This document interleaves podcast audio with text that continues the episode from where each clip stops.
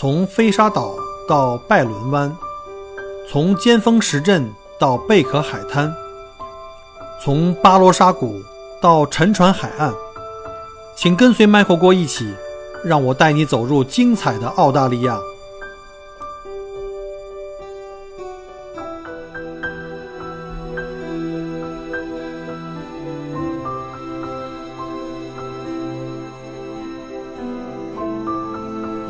各位听友，大家好，欢迎再次收听麦克锅聊澳洲。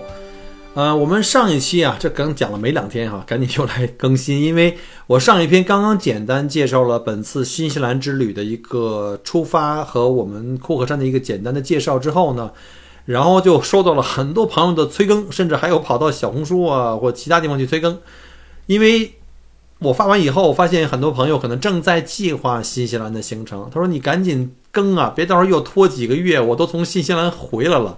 所以呢，我这两天就赶紧说找个时间给更一下吧。因为刚回来以后就开始上班，这两天就是在做这个夜班，就是在铁路上的夜班，每天四五点钟，早晨四五点钟才回家，然后睡了一白天，下午呢休息一下，又要出发。好，昨天晚上这个夜班啊刚结束，那今天赶紧回来，争争取吧，我们在圣诞节前把这个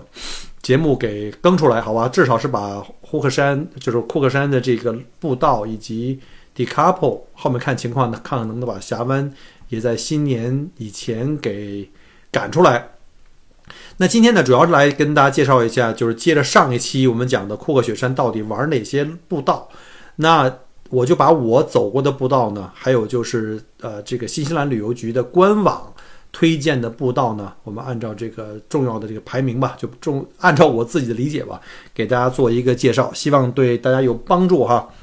首先呢，我们介绍的就是排名第一，就是不管是我这次我走过的，而且是在旅游局官网也是排名第一的一个步道，叫做 Hooker Valley Track，叫胡克峡谷步道。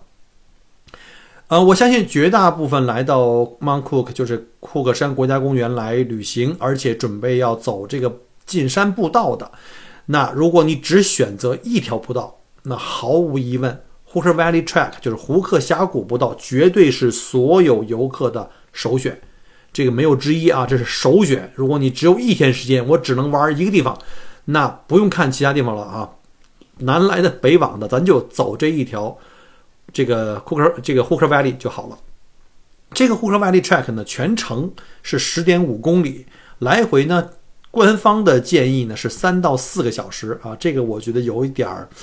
太保守了。嗯，整个全程啊，没有明显的爬升路段，就不是那种特别辛苦的。呃，可以这么讲，它是老少咸宜，非常简易的一个步道。呃，因为大家知道我本人就是这次出行前，我的脚啊，左脚因为那个脚弓部分受了点伤，然后应该是叫什么滑膜炎吧，然后就是因为长期站立和行走可能造成的，所以呢，我就要特别注意啊，除了做脚部的保护，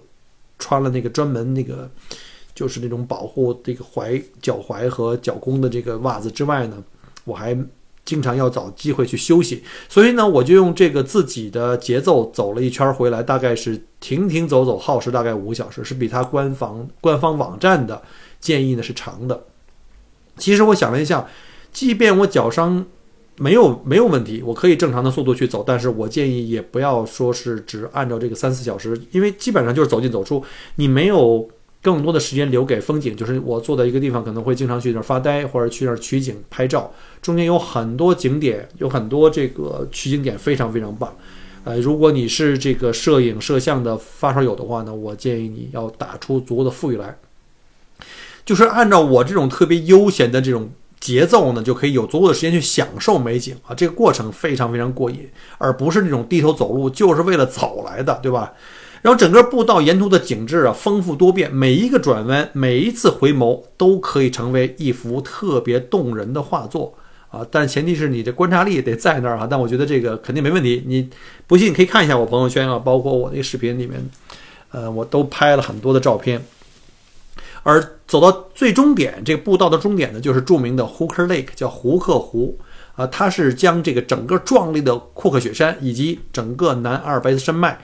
完美的反射于这个水波不兴的湖面上，尤其那天我们去啊，没有没有风，没有雨，所以整个湖面特别的静。就像一面镜子一样。那湖水呢，不是那种蓝绿色，它的不同的冰川的颜色不一样。我觉得不知道为什么，可能是因为矿物质啊，还有各种原因。它这个湖呢偏白，偏白绿色啊，就是有点也不是绿，偏白的那种更白的颜色，像乳白，但是又带一点点淡绿色，非常非常的梦幻，特别的不真实。然后这个 Hooker Valley 步道啊。我们全程有三座吊桥，也是很漂亮。然后呢，我们从步道就是停车场，这个步道的开始是个大的停车场。从停车场开始走的话呢，很快就会经过一座呃一个小的一个制高点啊，这个地方有一个纪念碑，叫做阿尔派的纪念碑，呃，英文叫做 Alpine 这个 Memorial，呃，大概是你从停车场出来走五分钟左右的这个位置吧。这个纪念碑也主要是纪念和缅怀所有在库克山登山运动中罹难的这些登山者。它是用石质的一个建成的一个尖塔啊纪念碑。然后呢，它的背景呢正好是耸入云端的这个阿尔卑斯山脉和这个这个库克雪山，所以呢，让游客看着这个景象呢特别的怎么说，就是对雪山以及对所有的登山者产生了自然而然的这种敬畏之情。那离开纪念碑以后呢，我们继续往前走，就到了第一座吊桥。这是第一座横跨在整个 Hooker River 上面的，而且旁边它左边是那个 Muller Lake，就是和这个河以及这个 Muller Lake 两边可以这个相对对望的一个吊桥，非常漂亮，也是非常好的一个取景点。然后经过吊桥以后的步道呢，就基本上就和这个 Muller Lake 就穆勒穆勒湖呢就可以平行并肩的这么前行了。沿途一直欣赏整个这个穆勒冰川啊，以及这个融化后所带来我刚才说的白花花的这个冰湖的景致，以及沿着铺着碎石路段的这个步道和四周雪山的这个环绕呢，置身其中。特别像这个电影《指环王》那个里面的场景，真的就会有一种代入感。我那天的脑子里都是一直在，脑袋里就会有那种背景音乐在出来。可能是因为我前一天在拍呃在拍那小视频的时候，在找音乐的时候，一直在反复听《指环王》的那个电影的那个音乐。然后我们经过了第二座吊桥以后呢，随着步道这个蜿蜒崎岖，一路向北，就逐渐深入了这个。广阔的这个 Hooker Valley 就是胡克峡谷，这时候你就能够看到这个这个 Mount Cook 就是雪山的这个山峰就露出来了。呃，这个从这时候开始，基本上步道就开始改为从碎石啊开始逐渐有这个木质的栈道，就被架空的，就架高起来的。一方面呢是方便行走，游客方便行走；另外一个呢也是为了保护当地的植被。然后这步道会引导着游客逐渐逐渐蜿蜒崎岖，向着这个张开怀抱的库克。雪山呢，就走过去，视野一路上就越来越开阔，然后直接到达这个库克雪山，就是这个库克呃雪山的冰湖下面，然后这个景象非常的令人的神往，又是那俩字儿啊，词穷了。然后呢，我们在经过第三座吊桥以后呢，这个步道的终点就 Hook Lake 就非常非常近了，在这个地方我们就可以驻足去欣赏美景。Hook Lake 呢是库克冰川。融化崩解以后形成的这个冰川河的堰塞湖，因此呢，湖面上不时可以看到很多这个大大小小的冰舌。就是我们知道，冰舌就是这冰川一直到延伸到这个它融化的这个点，然后从冰舌上不停在断裂，这个冰川在断裂，然后呢进到这个堰塞湖，然后就飘在这个湖里面，形成了大小的冰山。然后再加上这个湖泊深处的这个深深的峡谷内风平浪静的湖面，不仅把这些。大大小小的冰山完整投射在这个湖面上，而且连周围的整个这个壮阔凛然的库克山和阿尔卑斯山脉都被完美的收纳在这个白色、乳白色的冰河湖中。一路走来，不断目睹令人惊叹的各种美景。然后呢，我觉得真的难怪这个 Hooker Valley Track 被公认为 Mount Cook 步道中排名第一的，没有之一。它优美高雅，而且呢幽静又有浪漫。呃，这是一个特别特别出片儿的、特别特别出片儿的位置。呃，喜欢摄影的朋友建议你们带着长短各种镜头，一定能用上。我带的是，呃，索尼的这个无反啊，就是这个这个微单。然后呢，我带了一个幺八五五和一和一个五五两百的头，都在不停的在换。当然了，最方便的还是用我的 iPhone。我其实我后来发现，我分享在朋友圈里的照片，绝大部分还是用 iPhone 拍的照片。就包括我现在这个有一张照片被我放作。手机的这个屏保非常出片子，所以呢，在这儿呢，我就给大家再次敲个小黑板儿，因为我在第一天入住酒店的时候，我们前台的那个小伙子他是当地人，他是毛利族，呃，特别热情，就跟我说，他说你啊，一定要在十点钟以前就进入到这个 Hooker Valley Track。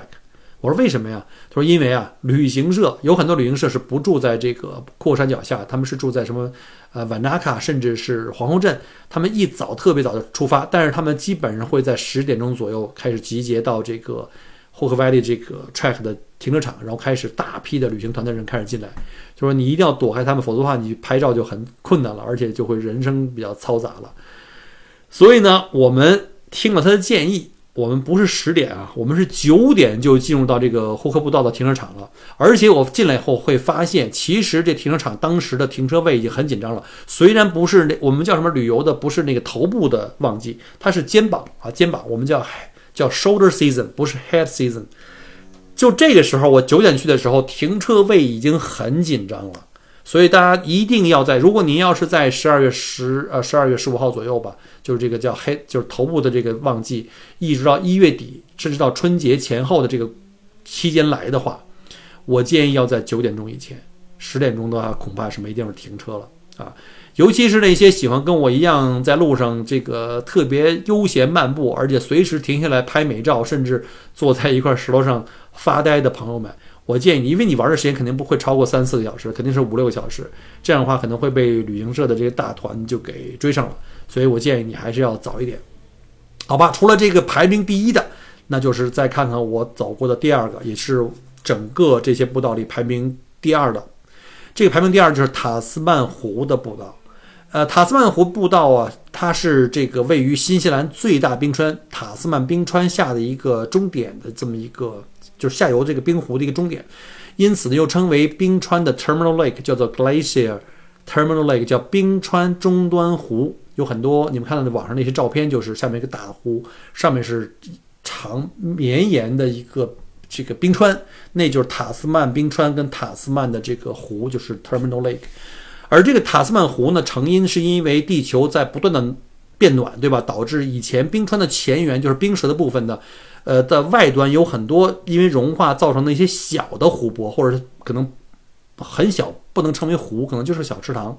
结果因为全球变暖呢，这些湖、这些池塘的水越来越多，就连成了一片，最终形成了在一九九零年左右，形成了至今这个非常非常巨大的这个塔斯曼 Lake，就是塔斯曼湖。而冰川的前沿，就是冰舌的位置呢，在不断的融化崩解，在向后退。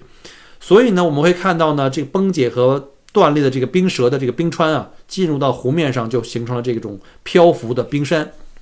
啊，这个其实也是很多游客来塔斯曼湖来欣赏的一个亮点，因为那儿啊，在 Terminal Lake 下面的最下游有那个旅行社提供那个冲锋舟，大家可以坐船，呃，带着游客到湖心去这个零距离去接触这个浮冰啊，就那个大的冰川。然后呢，因为我们呢是预定了第二天的这个冰川徒步，所以就这个呢就省了，就没有去。那塔斯曼冰湖的这个 track 呢？是可以让你呢一睹新西兰最大的冰河，就是这个冰川，就是塔斯曼冰川。然后呢，以及沉浮于这个堰塞湖中各种大小冰川的这个最佳的步道了。它来回大概是三点五公里吧。然后呢，不是啊，对，三点五公里。呃，而且它有两条路线，一个是向左走去这个观景台，就是去这个叫做蓝湖和塔斯曼冰川观观景台；还有一条是右侧去这个 Terminal Lake，啊，两条线。呃，先说左边这条线吧，就是蓝湖这条路线。蓝湖这条路线的来回大概四十分钟，坡度相对较陡，可以登上制高点的欣赏这个 Blue Lakes。我觉得虽然陡吧，但是基本上小孩、老人也还都可以上。然后它可以从这个制高点，就是观景台，可以去看这个蓝湖，也可以看塔斯曼的湖以及塔斯曼冰川。嗯，虽然这爬坡这个对于我这个脚部受伤的时候来说稍微有点辛苦，但我觉得登上那个制高点的观景台。去看到那个景色，绝对是非常惊艳啊，值回票价的。另外呢，途中经过的小景点，这个 Blue Lakes 叫蓝湖啊，它这这个名字叫蓝湖，但是你去了会发现有一点点小失望，可能也是跟我们去的这个季节有关系啊。其实它是躲在这个层层山脉里的一个小的冰河湖，就是也是原来这种大湖形成之前的那种小的水水塘这种啊。虽然这 Blue Lake 是冰川融化后所形成的，它应该有那种。湛蓝色，或者叫这种叫做玛瑙石的这种绿松石的这种颜色。但是因为近年这个因为地球暖化，冰川在往后退，而这个小的冰湖就是这个蓝湖啊就断流了，它没有。更多的这个水除了雨水以外，所以呢，它这个蓝湖就变成了一滩死水，那就颜色就变了，因为里面会产生一些植物的绿藻啊什么之类的，所以你一看呢，就变成绿湖了。我拍完照片以后觉得特别的不满意，所以就没分享。所以呢，这再次验证了，就是我们出来旅行啊，还是要尽早，因为地球表面的变化在过去的。可能半个世纪以来，这个人类的活动的增加呀，很多景点像冰川这种东西呢，就逐渐开始消融，而且是在加速。所以旅行一定要趁早，很多美景不会等我们的，好吧？然后再说右门这条路，就是从停车场出来塔斯曼冰湖的这个这个终端湖，叫 Terminal Lake 这块，来回大概一个小时，但是这个路呢相当的平坦，可以直接抵达这塔斯曼的这个湖畔。近距离欣赏冰河湖大大小小冰川，因为冰川会顺着这个湖水啊，逐渐向下游去流。你走到这个终点这个位置，其实就是看到它们逐渐的飘过来。呃，最近的一块小冰山离我们大概距离也就是个二三十米的样子吧。啊，但是旁边的那个观看的人也挺挺多的。你要有兴趣的话，可以去做那个冲锋舟啊，近距离去接触一下。呃，还有呢，就是可能是因为我们去的时候正好是夏天嘛，十二月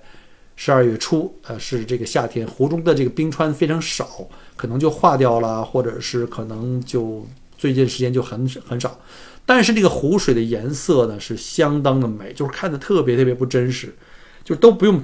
调颜色哈，拿手机拍下来直接出片就可以了，就那种特别妖艳的不真实的绿松石的这个颜色。根本不像人间该有的这个景致，呃，上述两个就是左右两条线的这个，如果观景台跟步道你都走的话，大概你要打出来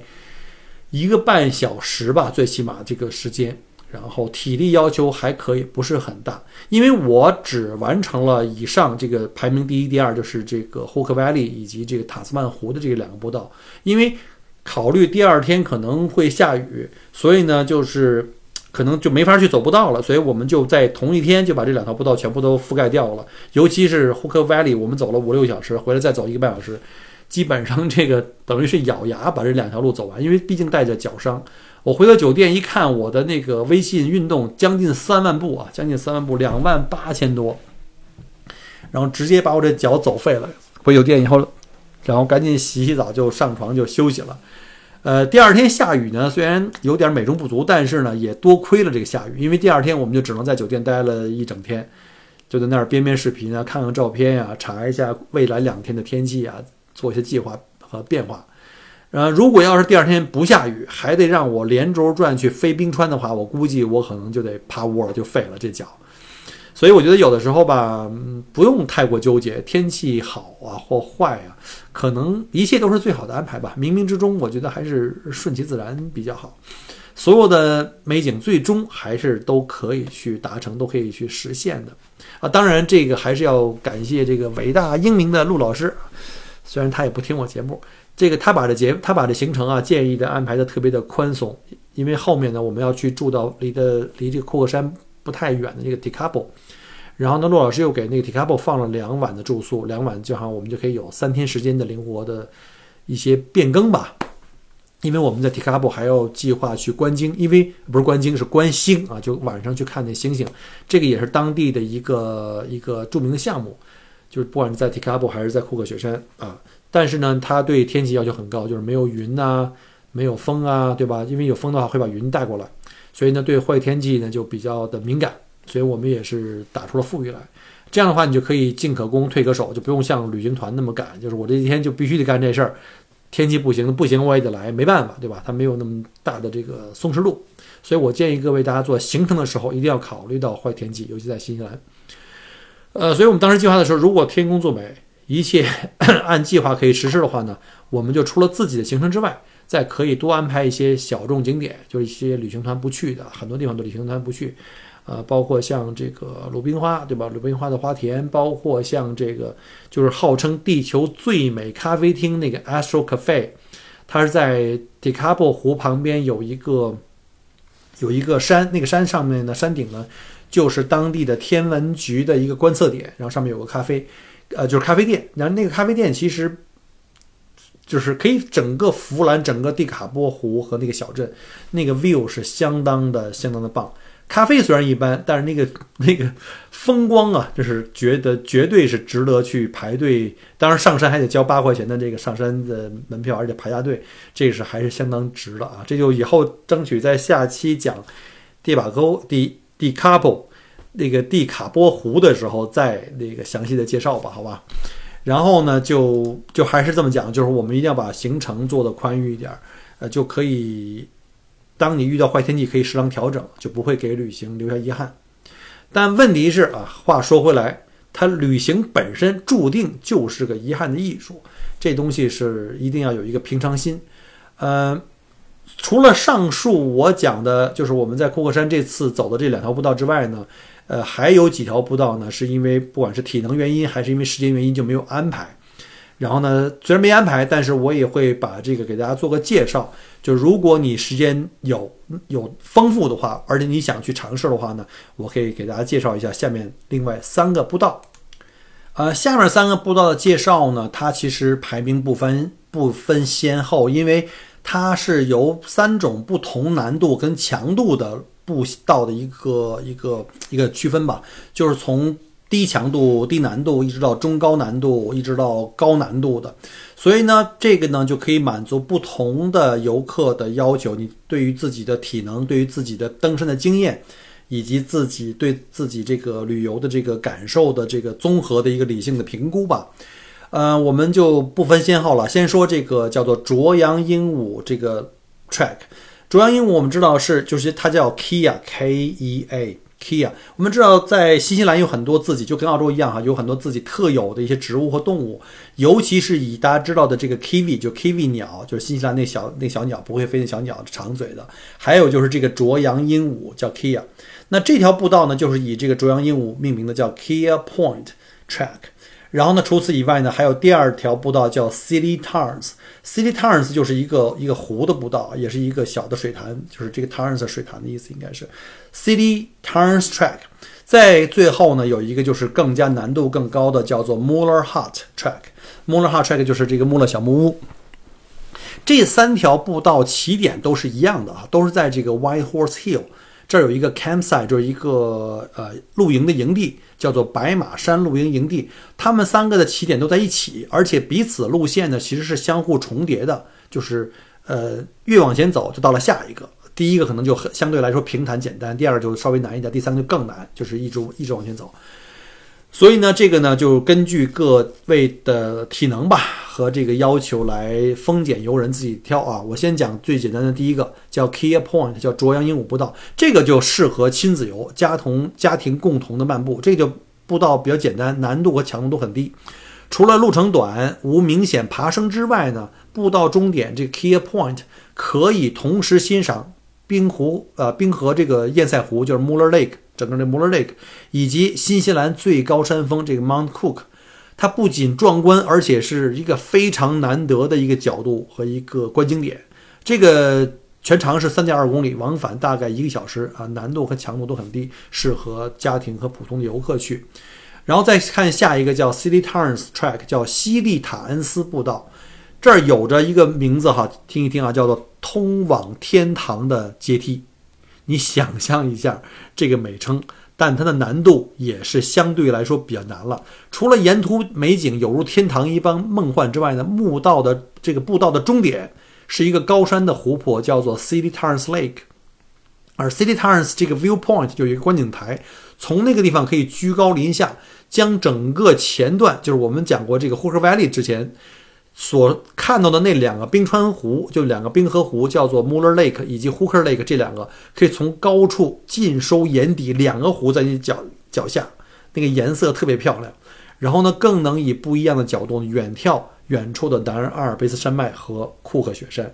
这个呢，其实非常值得大家前往。呃，但是难度大家记住啊，难度属于中高，适合这个体力充沛。平时有锻炼习惯，就是你有健身习惯，经常去跑跑步啊，或者健身健身啊，就是不是那种老弱病残的。然后呢，同时略有登山经验的朋友，就是小郭年轻那会儿啊，怎么就谈年轻那会儿了？就是小郭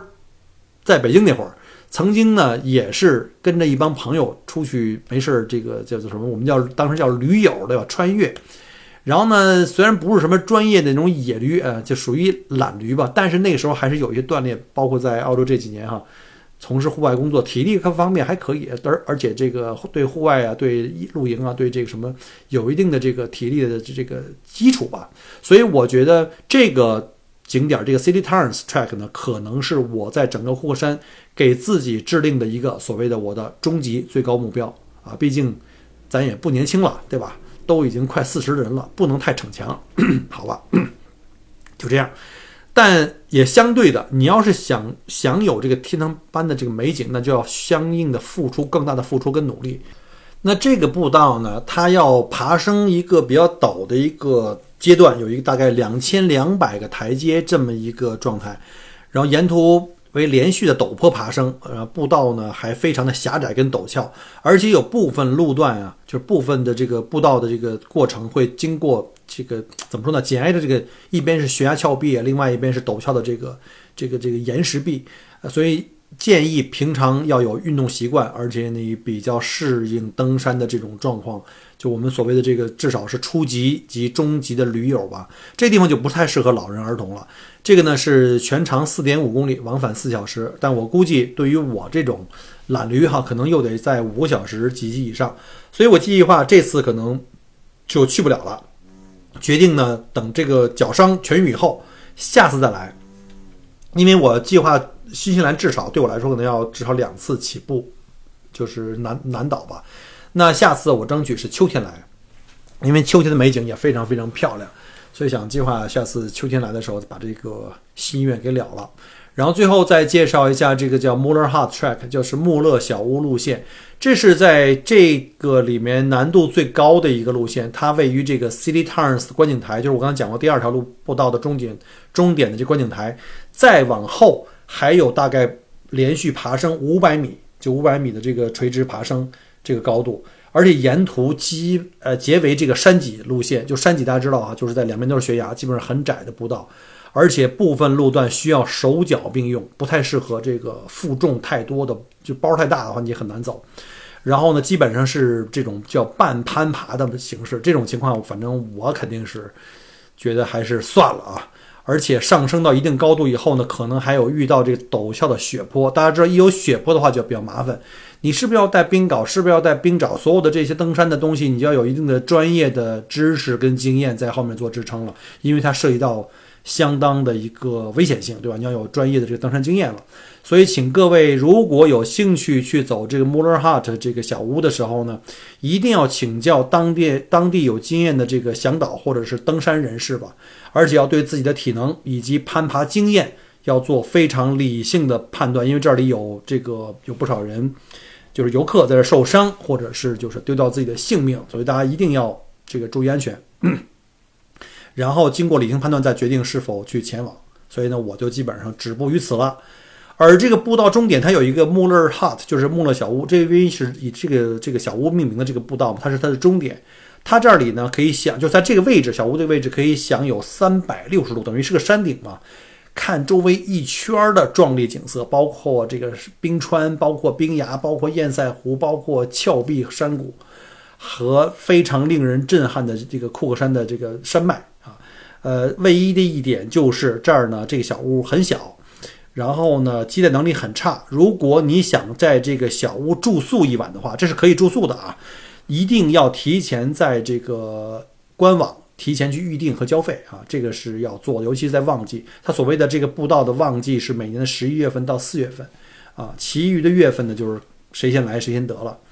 呃，而且大家也要知道啊，从起点就是我们说这步道最起点，一直到 Muller Hut 这个小屋，这观景台这儿，至少人说的是至少需要八个小时的时间。就来回的时间，所以大部分时间你可能，比如说你要再玩一玩或体力不好的话，可能要超过八小时，你几乎是不可能当天往返啊，你不能摸黑下山，对吧？所以呢，你要想好，你如果需要在小屋里这儿住一宿来这个借宿的话，一定要提前预定啊。对我来说这就算了吧，咱这年龄现在也不是野驴了，对吧？咱还是喜欢上面最少是个什么三星的酒店，对吧？带一个什么温泉最好了。呃，这个路线其实确实我觉得是适合那种重度的发烧友跟这个登山爱好者。好吧，以上这几个基本上都是，呃，叫做所谓的不花钱的项目。那花钱的项目就看大家自己的这个什么了，这个这个喜好了啊。所谓丰俭由人。主要其实就是这个直升机观光，大家可能到了以后会发现啊，尤其在旺季的时候，头顶上直升机啊，哇，那特别多，特别繁忙。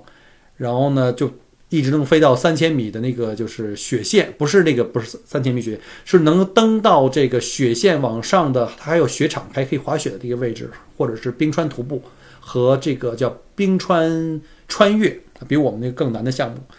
嗯。那坐直升机观光的飞越这冰川，在停留在冰川上可以有简单的项目，比如就飞上去，找个地方能够拍照留念，然后就下来。还有一种呢，就是低难度的一些简单徒步。就这次我们报这个项目，这冰川徒步三个小时，就是这么属于这这种第二类的吧。然后还有就是第三种，就是挑战版的徒步，大概是五个小时，就是需要拿冰镐手脚并用的往上爬。那还有就是更高级的这个专业攀冰啊，大家攀冰知道吧？这就是基本上都是骨灰级的爱好者。那攀冰的话呢，就要大概往返的话八个小时。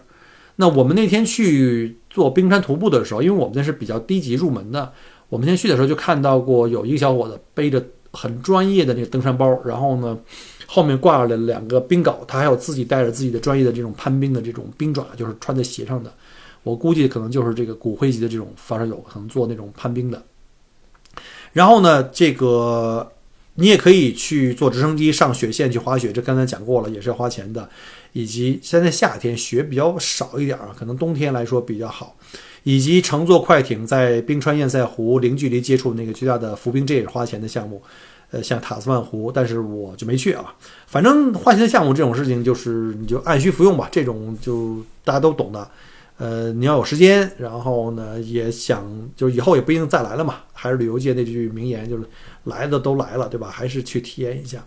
呃，我们因为只参加了初级版的冰川徒步，所以呢，就只对这个有一点发言权。我就针对这个项目呢，做一个简单的介绍吧。新西兰的冰川非常多，据说大大小小冰川呢，有差不多约三千条左右。南阿尔卑斯山脉大概有二十条，新西兰的冰川都相当的年轻啊，大约形成于上一个冰河期，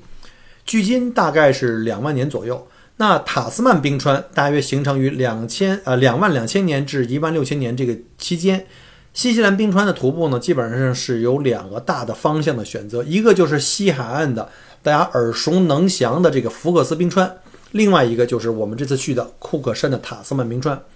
那福克斯冰川啊，就在西海岸那边啊。其实你会发现，它是新西兰旅游局官网主推的冰川旅行的目的地。我们第一次做的行程其实就是选择的福克斯冰川，但是那时候呢，我们的计划呢是要从这个基督城入境，然后从基督城驱车前往西海岸，然后路上呢连玩带走呢，就大概是计划了两天。后来呢，我的一个在新西兰当地的一个导游朋友就跟我讲啊。他说：“我推荐你去这个库克山的塔斯曼冰川，因为那儿也能徒步，而且塔斯曼冰川呢，跟这个福克斯冰川同起源于同一条山脉，只是在这个山脉的一个在东，一个在西。而且他认为库克山这边风景更美，而且开车更容易达到，更省时间。尤其是你在这个皇后镇啊、瓦纳卡这线去去玩的话，而且就是就是唯一的缺点就是价格可能比福克斯那边略贵，因为福克斯冰川那边的商业化比较。”厉害，所以他那边可能很多公司在运营这个这个冰川项目，这边大概比那边贵了一百刀的样子，但我觉得还好吧，我觉得风景更好，非常重要。嗯，不过呢，福克斯那边的商业界能力比库克山那边强大，确实呢就相对来说更容易抢到这个登山呃登冰川的这个票，因为很多公司在做嘛。不过，我的新西兰导游同行也跟我说了，说这个西海岸吧，还有一个缺点，就是你从基督城那边绕过去，从东往西绕过去，一直到西海岸的时候，进山以后的这个路相对来说路窄难开，呃，驾驶呢就相对来说比较困难。您你想，他还是当地导游，他都这么建议的话，我觉得还有道理的啊。而且最重要的是，那儿经常碰到天气不好的话呢，会突然间就遭遇封路。他说他去十次呢，可能会碰到个两三次被封路，搞得这个不光全程的这当天的行程被泡汤，而且还得连夜驾车绕路十个小时去瓦达卡住宿，因为你穿不过去了，就完全不让你走了，简直折磨人的很无语。他就说你这个还是去那个库克山比较保险，你别到时候赶上这个封路就惨了。所以呢，在这儿呢，还是给大家敲个小黑板，大家注意哈。个人觉得冰川徒步的话呢，优选库克山，尤其是这个塔斯曼冰川，毕竟这个小众哈，这个景美，虽然价格贵，但是值得。而且这塔斯曼冰川是新西兰最大最长的冰川，是福克斯冰川差不多的体量的两倍还大。而且这边的冰川徒步的人相对来说比较少，那这个对这环境的这个破坏也相对来说就小一些。那福克斯那边呢？虽然商业化接待能力很强，但是呢，由于目前我在网上之前查了哈，由于目前徒步前往冰舌的这个步道已经关闭了，好像是半永久性的关闭。现在上冰川那只有直升机一条路了，所以呢，相对来说这还是把人都往这儿赶，还是人会比较竞争会比较强烈一点啊，就是人比较多一点。当然，这个我不知道这个去冰舌的步道什么时候开放，如果。您近期去过，或者是您是新西兰那边的导游，如果知道这有什么变化的话，也麻烦呢给我留个言说一声，我可以在节目里也跟大家讲一下。其实啊，就是冰川徒步，很多人觉得是特专业啊，这个特别难，其实不是，它对体力的要求并不高，非常容易。因为这个这个我们当时订票的时候，人家提出的体能要求就是说，你只要能够连续走上了一公里的这个普通步道。然后可以适当的上台阶下台阶，那你就有这个体力去爬这个冰川了。他们就是顶上写的，就是说八岁以上的小朋友都可以去，啊，我想我虽然这脚坏了，怎么着也能比上这八岁小朋友的这体能吧。所以我觉得这个项目还是比较适合的。然后下一个进阶的项目就是我说攀冰啊，拿冰镐那种四足并用的那个，那我觉得就算了，就别说我是个伤兵了，就算我不是的话，这个技术难度可能也是。在超过我这个体能的以外的，啊，现在其实啊，你上不上冰川这个事儿，不取决于你的体力，主要是取决于你能不能抢上票，啊，还有最重要的就是天气状况，因为天公如果不作美的话呢，你这个直升机就没法起降，就是安全起降，呃，这个天气状况呢，不是你能自己看，你上上手机查一下天气预报，说，哎，我觉得这两天天气可以，不是，而是由这个飞行公司来决定。他们呢会根据这个山上具体的停机的这一块，反正非常小的一块范围吧，看这个地方的能见度。而我们这在高山区，这个叫什么十里不同天呀，变化是非常剧烈的。所以我们一定要提前啊，这是航空公司规定的。我们要反复的，而且提前要和飞行公司去确认。他要求你订票之后确认这个行程以后，要提前二十四小时再打电话确认你的行程和当时的天气，然后要求你起飞当天早晨的八点多左右，再打电话给飞行公司再次确认自己的那个航班会不会因为天气状况呢不符合这个飞行条件就就取消。而且有的时候如果天气剧烈变化的话，你可能。之后的每小时都要打电话，因为他也让你 stand by，他也不知道能不能飞。总之呢，给我感觉库克山这边的天呢是这个天气变化是相当相当的剧烈的，尤其是早晨，呃，气压从低到高的时候，这过程中呢可能多雾，能见度来说呢相对来说就容易变得比较差。所以呢，我觉得如果有可能的话，尽量定中午前后的吧。你看，像我那天。天气查起来非常好了，已经。但是我们那天去的时候，我是定十一点半的。我之前那个八点半跟十点半的全部都取消了。我那个十点半的是当天第一班开始就是往外飞的，所以大家就做个参考吧。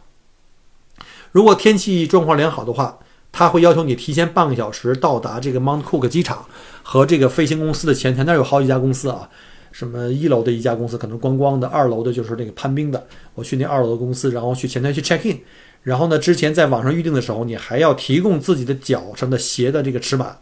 还有自己的体重，啊，他们会给你配备相应的这个登山用的鞋袜，专业的这种登山鞋袜，以及这个冰爪，就是绑在你的鞋外面的那个冰爪来用来攀爬的。还有就是直升机要根据每位乘客的体重进行这个配重，因为直升机要前后进行配重。呃，我们坐直升机小伙伴们不要就特别激动的说，我要跟他看看能不能说一下让我坐第一排。第一排确实方便你照相跟这个摄像，但是呢，这个不是由你决定的，是由你的体重和当天跟你同机所有人的体重以及背负的行李的这个配配平，这个是由航空公司来进行决定的。所以呢，我们就听这个飞行员的安排就好了。然后呢，到时候我们会根据体重的情况和背包的数量来配重。在 check in 之后呢，这个要先进行这个整个行程的安全讲解，以及乘直升机呃在冰川上行走的各种的注意事项。呃，在乘机的时候不可以用什么，它可以，它不可以，你用 iPad 手手机是可以的啊，iPad 不可以，然后自拍杆不可以，然后就是对飞行安全有危险的都不让都不让带。然后你自己的背包最好不要带，它有背包可以给你提供，它还有这种万一山上有这个，呃，就是小雨啊，或者是有这种雪的话呢，它可能可以提供一个这个外套，就防雨的、防水的外套给你的，大家不用担心。呃，大家需要认真的听的导游的给你的讲解，避免不必要的麻烦。呃，可能这个项目来参加的中国游客相对来说也比较多，因为我们去的时候夏天嘛，就是正好是北半球是冬天。很多北半球的同胞们就跑下来这个度假来了，然后他有的地方是带中文讲解的，但并不一定都有啊。然后呢，但是同团的人总会有一些，比如英语还可以的，可以帮你大家去盖去翻译一下，因为这里有很多安全讲解的这个事项，什么直升机我们只能从正面接近，不能从尾部，因为尾部最危险，对不对？然后呢，就要听这个这个机长，还有地勤，还有这个导游的安排，这个一定要，就是简单来说，就是我们要听话就好了。指哪打哪，让我们怎么走就怎么走，然后呢就没问题了。然后飞行公司提供的这个飞行就是这种登啊，不是这个飞行公司提供这种登山鞋呢是非常专业的，是那种真皮的，而且是防水的，可以保护你的脚踝。然后呢，他会给你就是你要把你自己鞋脱掉，就留在他的那个机场的一个专门的一个存衣帽的一个地方。然后呢，你的鞋脱了以后，他会给你一个很厚的羊毛袜套在你的袜子外面。套在你的脚外面，然后就可以去穿它那个靴子，因为它那靴子比较硬，你的袜子通常是比较薄，可能会比较磨脚，所以一定要穿它的那个羊毛袜，又保暖又又防又保护脚。然后呢，而且我们在冰川上行走的时候，会经过各种的不平啊，还有像什么融化的这个小的冰河，就这种小的水水流吧，小水坑什么的。这时候呢，我们的脚踩进去，它不会把鞋袜把你的脚弄湿啊。所以呢，这个呢是一个比较好的一个保护，大家可以有个概念就好了。然后我刚才讲过了啊，因为我们那天去的时候是夏天，而且呢又是大晴天。当时我因为几乎是第一次去走冰川，虽然在国内什么什么玉龙雪山了，你包括爬上那些东西，还什么什么还有租什么军大衣，就对寒冷呢是有一个预期的。所以呢，虽然夏天去，但是我还带了这个特别轻薄款的这个羽绒服。或者是那种带抓绒的内胆的那种冲锋衣啊，我们三个就这么去了。结果呢，就我们在机场看，当时看天气预报的时候呢，这个温度看起来挺暖和的，但实际上冰川上的温度一点都不冷。怎么样？这个起承转合，就是上面的温度没有你想象的那么冷。结果呢，我们上去以后发现，我这个羽绒服都白准备了，我也没穿，就放在我那个他们提供的背包里了，因为太热了，因为还要还要走路嘛。然后那个陆老师跟俊俊呢穿的都是那种抓绒的内胆冲锋衣，到最后也热的不行，最后就把那胆给脱掉，就只穿着冲锋衣的外皮就在上面走路，就已经非常舒服了。所以呢，其实我觉得如果你是夏天去的话呢，那里虽然是冰雪世界，而且常年那个冰是不融化的，但实际上表面的温度并不是特别冷。我连戴上去的毛线毛线的帽子和手套都没有都没有用，就是裸手基本就可以了。跟我原来在哈尔滨在亚布力滑雪的那种裸手摸那个雪杖就粘在上面那种感觉完全不一样啊，没有那么冷。呃，直升机降落以后呢，向导会指导你呢如何去穿好安全的穿好你的冰爪，把你的那个登山鞋套在冰爪上面，把它绑紧。然后这样的话，你会感到抓地性能在冰面上走路那种感觉非常的稳定，而且你会信心十足。在冰面上行走的话，每人还配发一个登山杖。其实应该配发两只啊，因为一只说实话，你左右就，反正我觉得比较别扭。原来登山的时候，我都是买两只，左右平衡一点儿，反正也行吧。反正你就这么两个小时也还都能凑合。然后总体来说，你在上面走路还是非常非常安全的。直升机呢也会从这个机场出发以后呢，带着所有的乘客呢，飞越整个这个山谷，就是塔斯曼的这个冰河湖和这个冰川的这个冰舌，然后呢，飞越这个就是这个湖面特别漂亮。那个塔斯曼湖是那种啊绿松石那种感觉，从空中看像宝石一样，而又包括那个就是从湖里流出来那个水蜿蜒曲折那种翠绿色，特别的不真实，真的特别不像地球。然后我觉得，哎呀，那个各种感觉，还是大家得去一下。我这样形容是不行的，我觉得真的是形容不出来的。然后呢，你刚刚出飞到这个冰川，就冰舌的上空的时候，你会觉得有有一点奇怪，就是那个冰川啊，不是白色的，是黑色的。其实就是它上面覆盖着一层厚厚的这个黑色的叫冰气啊，冰气呢就是。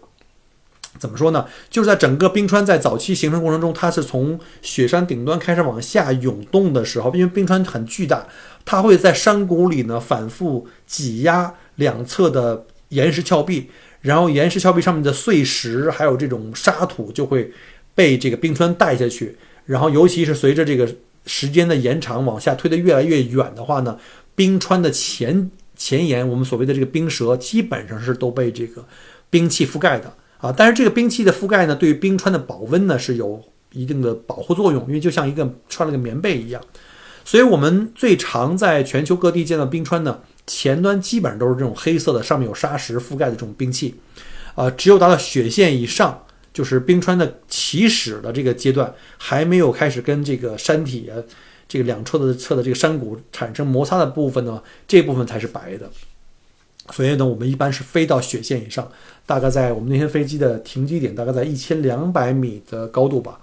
当直升机降落以后，你踩在了这个晶莹剔透的雪白的冰川上，那种一瞬间，特别的那种感情，那种感觉特别奇异啊，特别的兴奋啊，那种体验感是妙不可言的。如果有可能，你一定要亲自去感受一下，好吧？来感受一下我说的那种妙不可言。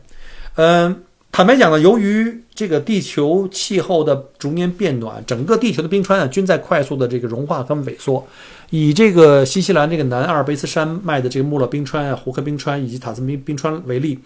这些冰川呢，在一九九零年到两千年这左右的十年里呢，就发生过了重大的这个融化跟退缩，就是冰舌往后退了。那塔斯曼冰川目前的全长是二十三点五公里，在据说在之前啊，在两千年以前有。长达三十公里，仅在两千年到二零零八年期间，这冰川的终点就是这冰舌的那个位置，就往回退了三点七公里，这速度还是相当的惊人的。塔斯曼冰川现在正在处在这个叫快速溃缩的这个时期。据我们的导游讲，他每个星期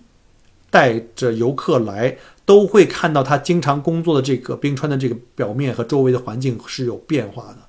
他甚至跟我很悲观的说，可能以后可能会每天都不一样，所以呢，他特别希望就是大家能够重视对环境的保护，重视我们这个地球。这个表面上是个旅游的的一个项目，但实际上也通过这种项目呢，能够让我们再次感受到地球需要我们人类的进一步的这个就是关注啊，对地球的这个呃大自然的这个保护吧。然后呢，这个怎么说呢？就是现在塔斯曼冰川啊，正在处于快速的这个融化退缩时期，预计每年退缩速度在大概四百七十七米到八百二十二米之间，只是一个估算。预计塔斯曼冰川最终还是会消失，我们曾经踏上的这块巨大的冰舌呀，会全部都融化，而冰舌下方这个绿松石色的这个塔斯曼湖，在将来的十年到二十年之内。会达到最大面积，就是上面的冰川全没了，全变成水了，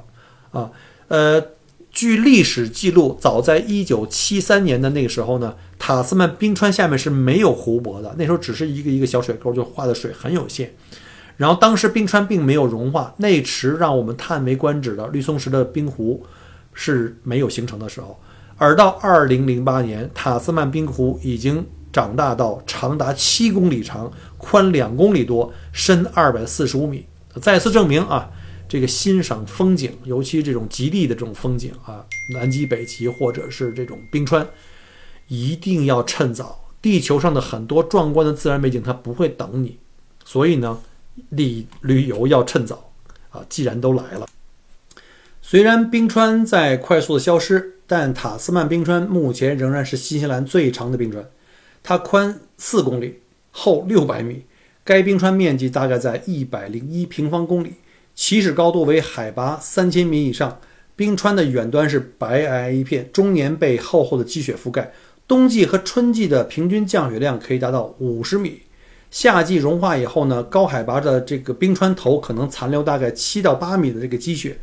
我们在冰川上还看到了远处的雪崩，这个是也是非常非常难得能碰到的这种景象吧。可能三个小时我们就看到了一场雪崩和一旁边的一个就是岩壁上的那个石块的那个崩塌。然后伴随着轰隆隆的巨响跟着雪雾啊，我们可以看到非常的壮观，那声音特别特别大。然后呢，二零一一年二月二十二号，我们知道发生在基督城的那场大的地震，它同时也引发了南岛的这个雪山区的一次大型冰川的崩解。呃，当天据说有三十到四千万，这个这个可能不同的这个冰川的位置。它崩塌的量是不一样的，三十到四千万吨的冰层被震落。从塔斯曼冰川的终点跌入，最终跌入到这个塔斯曼湖。当冰块落入冰川下的这个塔斯曼湖的时候，当时湖面的船只遭到了三点五米高的海啸袭击，其实应该叫湖啸啊。它是这湖水被激起了很大的这个浪，幸亏他们都是这种冲锋舟吧，相对来说比较比较容易去这个避开这个，而且离这个岸边也不是特别远，因为那个湖并不是很大。呃，然后在冰川上行走的，大家一定要注意安全，就是紧跟着这个向导的步伐。向导一直在说说，你们一定要走他走过的这个脚印的这个位置，不要散开自己这个非常散漫的乱跑。我知道，其实你刚上去的时候有一种冲动，就是哎呀，根本不听导游的，自己赶紧选最好的景色去拍照，然后自己去开始到处去看一看、走一走，去去开拓一下。一定要注意安全，因为向导其实他会带你走很多，就是他比较熟悉的又安全的一些景点，包括像大大小小的这个深不见底的这些冰洞，里边有时候看起来挺恐怖的，就听着那个水声啊，哗，那个水声往下流，而而且是深不见底。你想象一下，你站的那个冰川的位置，这个冰层的厚度是六百米，五百米到六百米平均厚度，那冰川融化的里面的内部的核心呢，形成了大大小小很多成百上千的这个冰洞。就是水可以流下去的冰洞，那它们就像无数的这个下水管道。那管道有的大的时候，可能两个人掉下去都没反应啊。它轻则把你手机啊、什么登山杖啊、背包掉进去了；重则的话，可能你就滑进去了。所以一定要注意脚下，一定要跟紧你的导游，保护好自己，保护好自己的手机，不要光注意抬头拍照，一定要注意安全。我们那个向导是一个美国来的小伙子啊，叫 Scott，呃，人特别好。然后特别热情周到，就是当时他给我们讲的时候，当时我儿子还跟我说说，你看人家一个导游每天带好多团过来，常年在这工作，他对每一个团仍然特别充满激情，就是能让我能够感受到他对这个冰川的热爱。然后他带我们，呃。就是走这个安全的步道的同时呢，还有特别详尽的解释，然后冰川的各种地貌以及形成，以及周围雪山的名字和它们的状况，然后还带我们看各种藏起来的这种大小的冰洞，然后拿冰镐帮我们开路，然后介绍各种冰川的知识，然后途中呢一路这个这个就是照顾着我们这十个人吧，就往前走，然后呢。然后还给我们搭建这个绳索，让我们可以顺着绳索进到比较陡的陡峭的冰洞的开口处，往里面去看呢，去拍照啊。我觉得他是一个非常敬业的这个向导。这个小郭，说实话也要向他去学习啊，知识非常渊博，而且人非常非常细心。然后呢，同时我们飞进去飞出来的那个航空公司那个飞行员叫 Dan 啊，他的那个飞行日志上写的他名字我看到了，然后他也是特别的细心和周到。然后呢，他每次飞的时候，他不仅仅就像我们，就像我们什么开 Uber 这种服务，我就把你从 A 点送到 B 点，他没有，他从机场出来，包括从冰川上机上我们回去的路线，他都会在沿途尽可能多的帮我们带到更好看的冰川上面去，甚至有的时候把那个就是飞机拉到尽可能高的位置，从这个库克冰山就是冰川的这个旁边开过去，让你觉得特别特别近。当时一个直升机在冰川里面显得特别渺小。然后特别特别近的来看这个整个冰川，就感受到那种震撼，那种大自然的震撼。然后呢，呃，大家可以去看一下我那小视频啊。当然，因为我坐的位置不好，我一直坐在这个飞机的这个最后一排，体重原因。然后呢，可能不能够把你眼睛看到的全部的实景呢，通过镜头带给大家。所以，但是我也尽力了，大家有兴趣可以去看一下，就飞机就是坐直升机的那那段的小视频，还是非常非常好的。所以呢，也特别感谢我们这个飞行员 Dan，然后让我们大饱眼福。然后呢，呃，这次的行程真的是我们整个新西兰行程里面，就是库克雪山这个是我们行程里最最重点的，而且也是直接一步到位，把我们这个旅程的高潮一步拉到了最高潮。然后这也造成了我们从库克雪山出来以后，沿途一路再往下都是在走下坡路，就是除非特别惊艳的景点，已经很难让我们再产生那种激情。因为我之前讲过了，其实我们本来计划是反过来走，就是这个你的这个这个兴奋点会逐渐提升，最后到拉到高潮，这有一个抬升的过程。结果呢，因为这次的行程安排就就就这样了，我们就从最高往下回走。当然如果你们条件允许的话，我建议还是还是由低往高走吧，好吧？好了，那因为时间关系呢，我这次就是把新西兰行程呢分成几个阶段，详细给大家讲一下。因为很久没有讲旅游的项目了，我希望能够讲细一点，然后也对将来计划去新西兰旅行的，不管你是从澳洲去的还是从国内来小伙伴，都会有帮助吧。然后呢，因为时间关系，今天就讲到这儿。我下面一期呢，可能过几天吧，呃，再聊一聊关于库克雪山的接待，就这这个整个路线里面的我们遇到的吃饭的问题呀。这个住宿的问题啊，等等的一些小的东西吧，就把这个库克雪山用三期能给它讲完。然后之后呢，我们就开始往往外讲啊，什么迪卡波湖啊、瓦纳卡，一路就开始往那个峡湾方向去了。那如果喜欢我的节目呢，也麻烦您在节目后面给我点赞留言，并且呢投出你宝贵的月票，这个呢也会帮助这个喜马拉雅把我的节目推送给其他对旅游或对这个新西兰旅游感兴趣的这个。呃，听友们或者游客们吧，会对大家也是一个帮助，好吧？嗯，我不知道下一期节目什么时候录，因为现在正好赶上我们这圣诞假期，这个礼拜下礼拜天就是圣诞夜了啊，对，礼拜天，然后二十五号是礼拜一嘛，而且我圣诞夜那天白天还要去吉隆那边去有一个 event 要去做，要去上班，所以不知道这两天哪天还会有时间再录那期节目，可能弄不好是在。圣诞后，甚至是新年后了，那就，呃，在此呢，祝各位圣诞快乐，然后呢，二零二四新年快乐，我们下期再见，拜拜。很荣幸您的收听和关注，如果您喜欢我的节目，请您把它转发分享给您的朋友们，